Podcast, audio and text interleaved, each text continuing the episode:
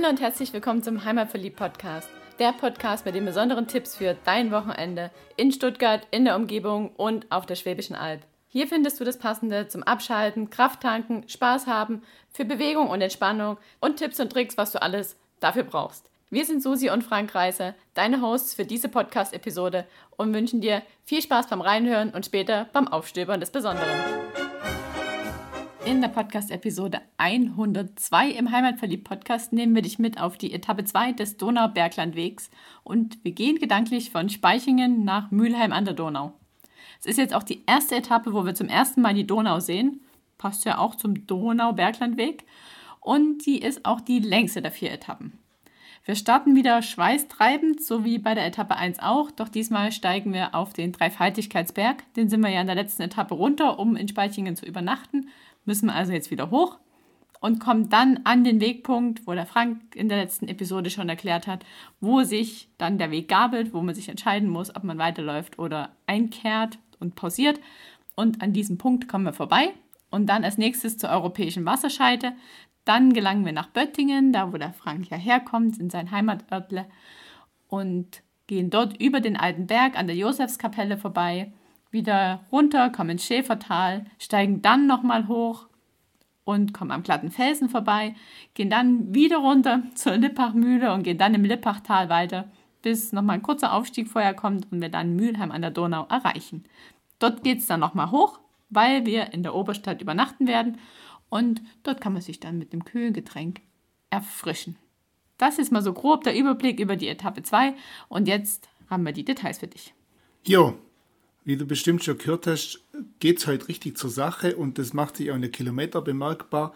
Es ist nämlich die längste Etappe von den vier, also geht knapp 23 Kilometer sind wir unterwegs.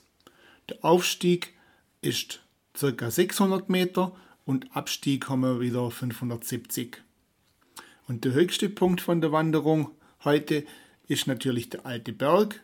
Also wir sind nicht ganz so hoch wie gestern, sondern nur 980 Meter. Aber der, die Fernsicht ist nicht weniger schlecht von dem Punkt aus. Bei guter Fernsicht sieht man von dort aus die Alpe, aber dazu später mehr. Damit wir unterwegs nicht verhungern, können wir uns auf jeden Fall gut eindecken. Wir können in Speichinger nochmal zu Bäcker, Metzger, Supermarkt gehen. Dort gibt es alles fast vor der Haustür. In Böttingen gibt es auch wieder einen Bäcker und eine Metzgerei. Und wenn wir dann Mülheim erreichen, in der Vorstadt, kann man dann auch noch die letzten Kraftreserven auffüllen, indem man auch wieder zur Bäckerei, Metzgerei oder in den Supermarkt geht. Und der, wo sich lieber gern bedienen lässt, gibt es natürlich auch verschiedene Einkehrmöglichkeiten. Am besten prüft man das auch vorher, bevor man losläuft, ob die an den entsprechenden Tagen offen haben, beziehungsweise zu welcher Uhrzeit dann auch. In Böttingen gibt es zum Beispiel das Schützerhaus mit guter griechischer Küche. Zu Mahlstätten gehörend laufen wir ja dann an der Lippachmühle vorbei. Das ist auch ein Landgasthof. Da kann man dann auch gegebenenfalls auch noch übernachten, wenn in Mülheim alles ausgebucht ist, beziehungsweise wenn man sagt, okay, ich will hier lieber eine kürzere Etappe laufen und laufe morgen noch ein bisschen länger. Aber das darf man nicht unterschätzen. Von der Lippachmühle nach Mülheim sind es noch knapp äh, 6,5, 7 Kilometer rum. Ja, bis in die Oberstadt dann, ja, das zieht sich, ist schon ein Stück. Also dann wird die morgige, würde die morgige Etappe eindeutig länger werden. Und wie ich gerade schon gesagt habe, übernachte in der Oberstadt von Mülheim im Gasthaus Krone. Und die haben auch gut bürgerliche Küche, Frühstück dann auch noch. Ja, da kann man sich gut gehen lassen. Und andere Adressen zum Übernachten findet man auch auf der Website vom Donaubergland. Die haben da noch eine ganze Menge gelistet. Also wenn du da noch mehr Ideen brauchst, schau einfach mal dort vorbei. Dort gibt es dann auch aktuelle Informationen zum Weg, die GPX-Daten zum Runterladen und auch falls irgendwas mit dem Weg ist, gibt es dann dort die Detailinformationen. Der ganze Weg ist übrigens auch wieder mit dem grün-blauen Kreissymbol markiert, so wie die erste Etappe auch und auch die nächsten Etappen. Und jetzt laufen wir los. Ja, wir starten ja am Kreuz in Speichingen und da müssen wir natürlich auch erstmal wieder hoch zum Dreifaltigkeitsberg. Da gehen wir den Kreuzweg hoch also wir verlassen die Stadt und gehen dann zum Kreuzweg über und kommen dann oben wieder an der Dreifaltigkeitskirche raus rechts davon und laufen an der Kirche vorbei, die lassen wir rechts liegen und am Restaurant vorbei und dann runter Richtung Parkplatz. Links sehen wir wieder den Drachenfliegerplatz und von dort aus gehen wir dann in den Wald rein und da kommen wir dann wieder an diese Weggabelung, wo wir gestern schon vorbeigelaufen sind und da halten wir uns dann jetzt rechts. Und kurz drauf, wo wir da jetzt rechts abgebogen sind, kommt dann die europäische Wasserscheide. Das ist nämlich der Punkt, wo sich das Wasser dann entscheidet, ob es Richtung Rhein fließt oder Richtung Donau. Also mit dem Rhein in die Nordsee oder dann am Ende mit der Donau ins Schwarze Meer. Der Punkt, den wir dann jetzt dort sehen, der wurde 2012 gestaltet anlässlich der 900-Jahr-Feier der Gemeinde Balkheim. Und diese zwei Symbolsteine, die dort stehen, sind aus Steinbrüchen. Der eine aus Riedlingen an der Donau und der andere aus Bad Cannstatt, was am Neckar liegt der ja schließlich auch in den Rhein mündet. Und somit haben wir halt aus beiden Abflussbereichen des Wassers von dieser Wasserscheide halt zwei Steine dort stehen. Das ist ganz nett gemacht. Ohne Erklärtafel steht auch dort, kann man sich das alles nochmal durchlesen. Ja, und dann geht es durch den Wald weiter, bis wir aus dem Wald rauskommen, auf eine Lichtung, auf die Hochfläche, auf dem Heuberg. Und dann geht es ziemlich eben, schön über Wiesen und Felder, bis wir den Ortsrand von Böttingen erreichen. Und bevor man den Ortsrand von Böttingen erreicht, kommen wir an einer schönen kleinen Kapelle vorbei. Und es ist ein schönes, imposantes Plätzchen. Da kann man auch noch Rast machen. Und mir gefällt es dort. Das ist auf Windingen. da ist auch noch ein Modellflugplatz. Also vielleicht fliegen da gerade die Modellflieger umher. Ja. Dann gehen wir in den Ortskern von Böttingen. Und Böttingen ist ja meine Heimatgemeinde. Das ist auch die höchstgelegene Gemeinde vom ehemaligen Land Württemberg und mit dem Ort steht auch die St. Martinuskirche. Betritt man die Kirche, ist man doch recht überrascht, wie modern die Gestaltung ist. Also zuletztmals wurde die renoviert im Jahr 2012, aber die moderne Gestaltung, die wurde bereits 1965 gemacht, vom barocken Stil zu dem modernen Stil. Ganz markant für die Kirche sind die Glasfenster. Die wurden von dem Künstler, Professorkünstler Birkle, der hat die designt. Also die prägen das Kirchebild ganz gewaltig. Die bunten Glasfenster, die kommen ganz besonders zur Geltung, wenn das Sonne durch, die, durch diese bunten Steine durchscheint und dann gibt es ein ganz imposantes Lichtspiel. Und wenn die Sonne mal nicht reinscheint, dann ist natürlich in der Kirche immer ein bisschen kühler und für das gibt es dann beheizte Bänke. Die sind natürlich nur beheizt, wenn gerade Gottesdienst ist. Direkt neben der Kirche ist 2019 ein neu hergerichteter Pfarrgarten entstanden und das ist ein richtig schönes Plätzle geworden. Da sind auch schon einige Festle haben da stattgefunden und ein Gang dadurch lohnt sich auf jeden Fall, weil das sieht richtig modern und trotzdem schön gemütlich aus. Und dann verlassen wir den Ortskern von Böttingen auch schon wieder und gehen dann raus Richtung Alte Berg und den erreichen wir dann über den Kreuzweg und oben auf dem Alte Berg, da steht dann die St. Josefskapelle auf 980 Meter und die hat am 6. Oktober 2019 ihren 100. Geburtstag gefeiert. All die steht da schon recht lange und auch imposant und die Kapelle und der Aussichtspunkt, wo dann auch da ist, die zieht regelmäßig viele Leute an, weil da hat man dann auch eine Fernsicht von dort aus bei schöner klarer Sicht bis in die Alpe, also Schweizer Alpe, die österreichische Alpe und, und auch ins Allgäu. Ich bin da regelmäßig oben und genieße den Sonnenaufgang, Sonnenuntergang, fotografiere da trifft man immer wieder Einheimische ab und zu, aber oftmals mehr Auswärtige. Wenn es unten im Tal Nebel hat, kommen die nämlich alle hoch, um von dort aus Sonne zu tanken und wieder Richtung Bodensee zu gucken, wo dann der Nebel liegt. Ist ja auch ein echt schönes Plätzchen da oben. Und das ist vielleicht auch der Grund, warum nicht nur der Donauberglandweg dort lang geht, sondern auch ein weiterer Premium-Wanderweg, nämlich der alte Schäferweg. Darüber haben wir ja in der Podcast-Episode 88 schon mal berichtet. Der alte Schäferweg wurde erst letztes Jahr, also 2019, vom Deutschen Wanderinstitut zertifiziert und ist somit die jüngste der Donauwellen. Also auch sehr zu empfehlen. Der geht ein Stück parallel mit dem Donauberglandweg. Also vielleicht kommt dir jetzt das ein oder andere bisschen bekannt vor, falls du die Episode 88 schon gehört hast. Ja, und dann treffen wir auf dem alten Berg nicht nur Eingeborene, sondern vielleicht auch das ein oder andere Schaf, weil die Schäfer da oben auch ab und zu unterwegs sind, um diese typische Landschaftsform der Schwäbischen Alb, diese dunkle Wacholderheide zu erhalten. Und was wächst auf einer Wacholderheide? Wie schon gesagt, Wacholder, Weidbuchen und es ist halt einfach eine karge Weidefläche. Warum gibt es da oben Schäferei überhaupt? Das hat man vor Urzeiten schon so entschieden, weil Ackerbau war nicht, da wuchs nicht so wirklich viel, aber gerodet hat man, damit halt die Schafe da oben schönes Plätzchen hatten. Und weil dieses Schafmaul so wählerisch ist und nichts frisst, was irgendwie stachelig oder schlecht bekömmlich oder giftig ist, wächst dort oben halt kaum Gras, weil das fressen die Schafe nämlich weg. Dafür gibt es die Silberdistel, was ja die typische Pflanze oder die typische Blume für die Schwäbische Alb ist. Es gibt noch andere Distelarten, Enzianarten wachsen da, Thymian, die Küchen Küchenschelle und die Zypressenwolfsmilch.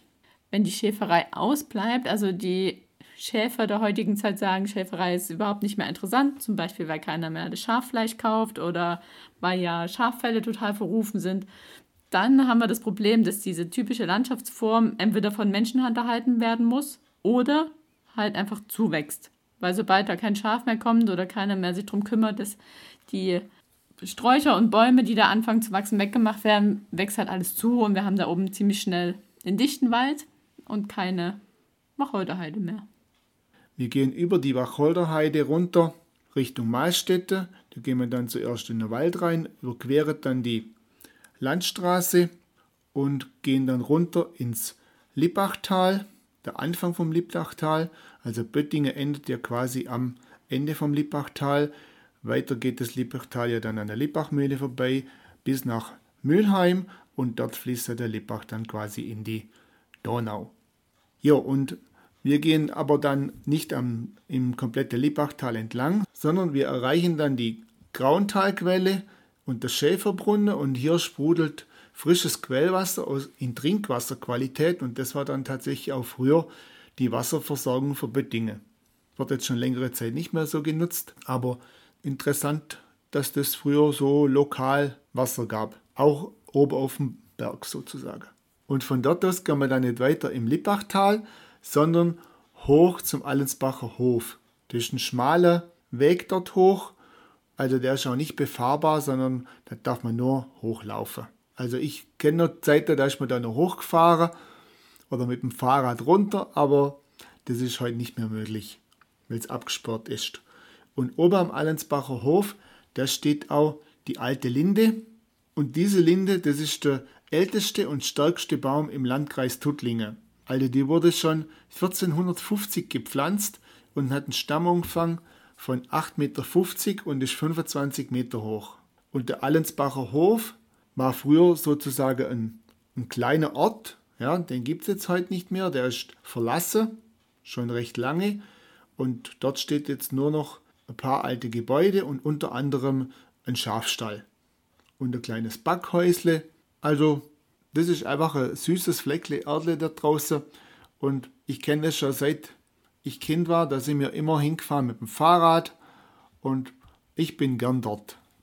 Und vom Allensbacher Hof gehen wir dann wieder weiter an der Kante entlang durch den Wald. Also das Tal ist dann rechter Hand. Und wir gehen weiter Richtung glatter Fels.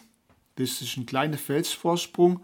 Und von dort aus hat man dann auch schon Aussicht bis runter zur Lippachmühle beziehungsweise rüber auf die andere Talseite und dort sind wir dann Mahlstätte. Vom glatten Fels aus geht es dann relativ steil nach unten und da erreichen wir dann die Lippachmühle. Und dort kann man sehr lecker essen und einkehren und sich ein bisschen gemütlich machen, bevor wir dann weitergeht. Und der weitere Weg verläuft, wie der Frank schon gesagt hat, eine ganze Menge Kilometer im Lippachtal. Könnte man meinen, es ist langweilig, aber man kann da einfach ein bisschen die Natur genießen, weil man halt nicht mehr hoch und runter muss. Man kann einfach mal den Blick schweifen lassen in diesem naturbelassenen Tal. In der Frühlingszeit wachsen da Buschwindröschen, Märzenbecher und, was ganz besonders ist, der zart lilafarbene hohle Lärchensporn. Was ist da so besonders dran? Der ist der Grund, warum es im Lippachtal den schwarzen Apollo gibt. Das ist ein Schmetterling und dessen Raupen brauchen diesen Lärchensporn, um sich ernähren zu können. Darum legen auch die Weibchen der Apollo-Falter auf den dann inzwischen schon vertrockneten Pflanzen ihre Eier ab, also im Sommerbeginn, und hoffen dann, dass sie es richtig getroffen haben, weil dann, wenn im Frühjahr die Raupen schlüpfen, sie dann gleich quasi ihr Essen vor der Haustür liegen haben. Die Falter selber brauchen dann auch nochmal eine ganz besondere Pflanzenzusammensetzung, ganz besondere Nektararten, damit sie auch gut überleben können. Und das alles ist im Lippachtal gegeben. Also es gibt diesen hohlen Lärchensporn und es gibt dieses Nektarpflanzenangebot was sie unbedingt brauchen. Und darum gibt es eben diesen ganz besonderen schwarzen Apollo im Lippachtal. Und wie sieht er aus? Der hat so durchscheinende Flügel mit zwei schwarzen Flecken drauf. Also wenn du den mal siehst, ist es was ganz Besonderes.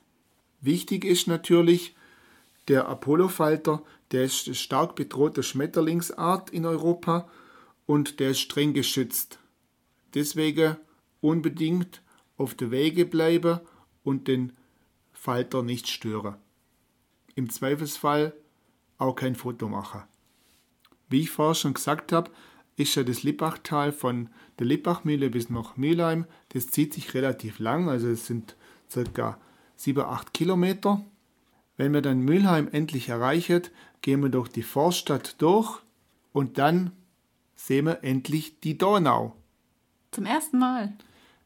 Die Donau, die entspringt ja nicht so weit weg von hier, also in der Nähe von Donaueschingen. Da fließen Brigach und Breg zusammen und die bilden dann zusammen die Donau. Und insgesamt ist die Donau 2857 Kilometer lang, bis sie dann ins Schwarze Meer mündet. In Donaueschingen in der Innenstadt hat man noch eine gefasste Quelle angelegt, doch eigentlich muss man die beiden Quellen von den beiden Zuflüsse Brigach und Breg als Ursprung von der Donau ansehen. Die Breg als größter der beiden Zuflüsse entspringt bei Fortwangen. In ihrem Verlauf kommt die Donau insgesamt durch zehn Länder, so viele wie sonst kein anderer Fluss der Erde. Das finde ich interessant. Dann lohnt sich doch den Heimat für die Podcast anzuhören. Ja, nachdem wir dann die Donau zum ersten Mal passiert haben, lassen wir sie auch schon wieder hinter uns liegen und gehen über das Törleswegle in die Oberstadt von Mülheim. Dort gehen wir hin, weil wir dann dort übernachten werden und weil es dort auch einfach nochmal richtig schön ist anzugucken. Wir kommen da am vorderen Schloss vorbei und am Rathaus und gehen da noch durch ein Tor der ehemaligen Stadtmauer raus bis zum Gasthaus Krone. Und was da ganz interessant ist, das bis 1718 außerhalb von der Stadtmauer überhaupt keine Bebauung war. Also da, wo wir übernachten, das gab es da noch gar nicht. Wenn du da mal dort bist, schau dich mal um. Ist interessant, was da inzwischen alles steht, was es damals alles noch nicht gab. Und dieses Tor, durch was wir da durchgehen, ist auch der einzige Eingang von Süden her in die Innenstadt gewesen. Das Rathaus, an dem wir da vorbeikommen, ist ein altalemannischer Fachwerkbau, der schon im 15. Jahrhundert zum ersten Mal erwähnt wurde und auch seitdem durchweg als Rathaus gedient hat. Und ich habe schon gesagt, wir sind am vorderen Schloss vorbeigekommen. Das wurde im 16. Jahrhundert erbaut und diente dann lange Zeit als Witwensitz der Herren von Ensberg. Und hinter dem vorderen Schloss liegt das hintere Schloss, so sagt man, oder halt an sich das Schloss. Und dieses Gebäude, was wir da heute sehen, ist nicht das, was ursprünglich dort erbaut wurde, das war schon viel früher, aber das, was wir jetzt sehen, ist um die Zeit um 1750 entstanden. Im Juli 2019, also letztes Jahr, wurde das hintere Schloss von der Denkmalstiftung Baden-Württemberg zum Denkmal des Monats ausgezeichnet. Also lohnt sich das mal anzugucken. Das Schloss kann man allerdings nicht von innen besichtigen, weil das auch heute noch der Wohnsitz der Familie von Ensberg ist und die halten das halt für sich verschlossen ja, wir würden unsere Wohnung auch nicht zur Besichtigung hergeben. Ja, und dann sind wir schon am Ziel unserer Etappe, können einchecken, uns gemütlich machen und ein kühles Radler trinken. Und wenn du jetzt Lust bekommen hast, mit uns ein Donauradler oder ein Hirschbier zu trinken, dann bist du natürlich herzlich willkommen, mit uns im Mai den Donauberglandweg abzuwandern. Also nicht nur diese Etappe, sondern bereits in Gosheim zu starten und dann bis nach Beuron. Insgesamt über 70 Kilometer mit uns unterwegs. Drei Nächte, vier Tage. Das wird interessant.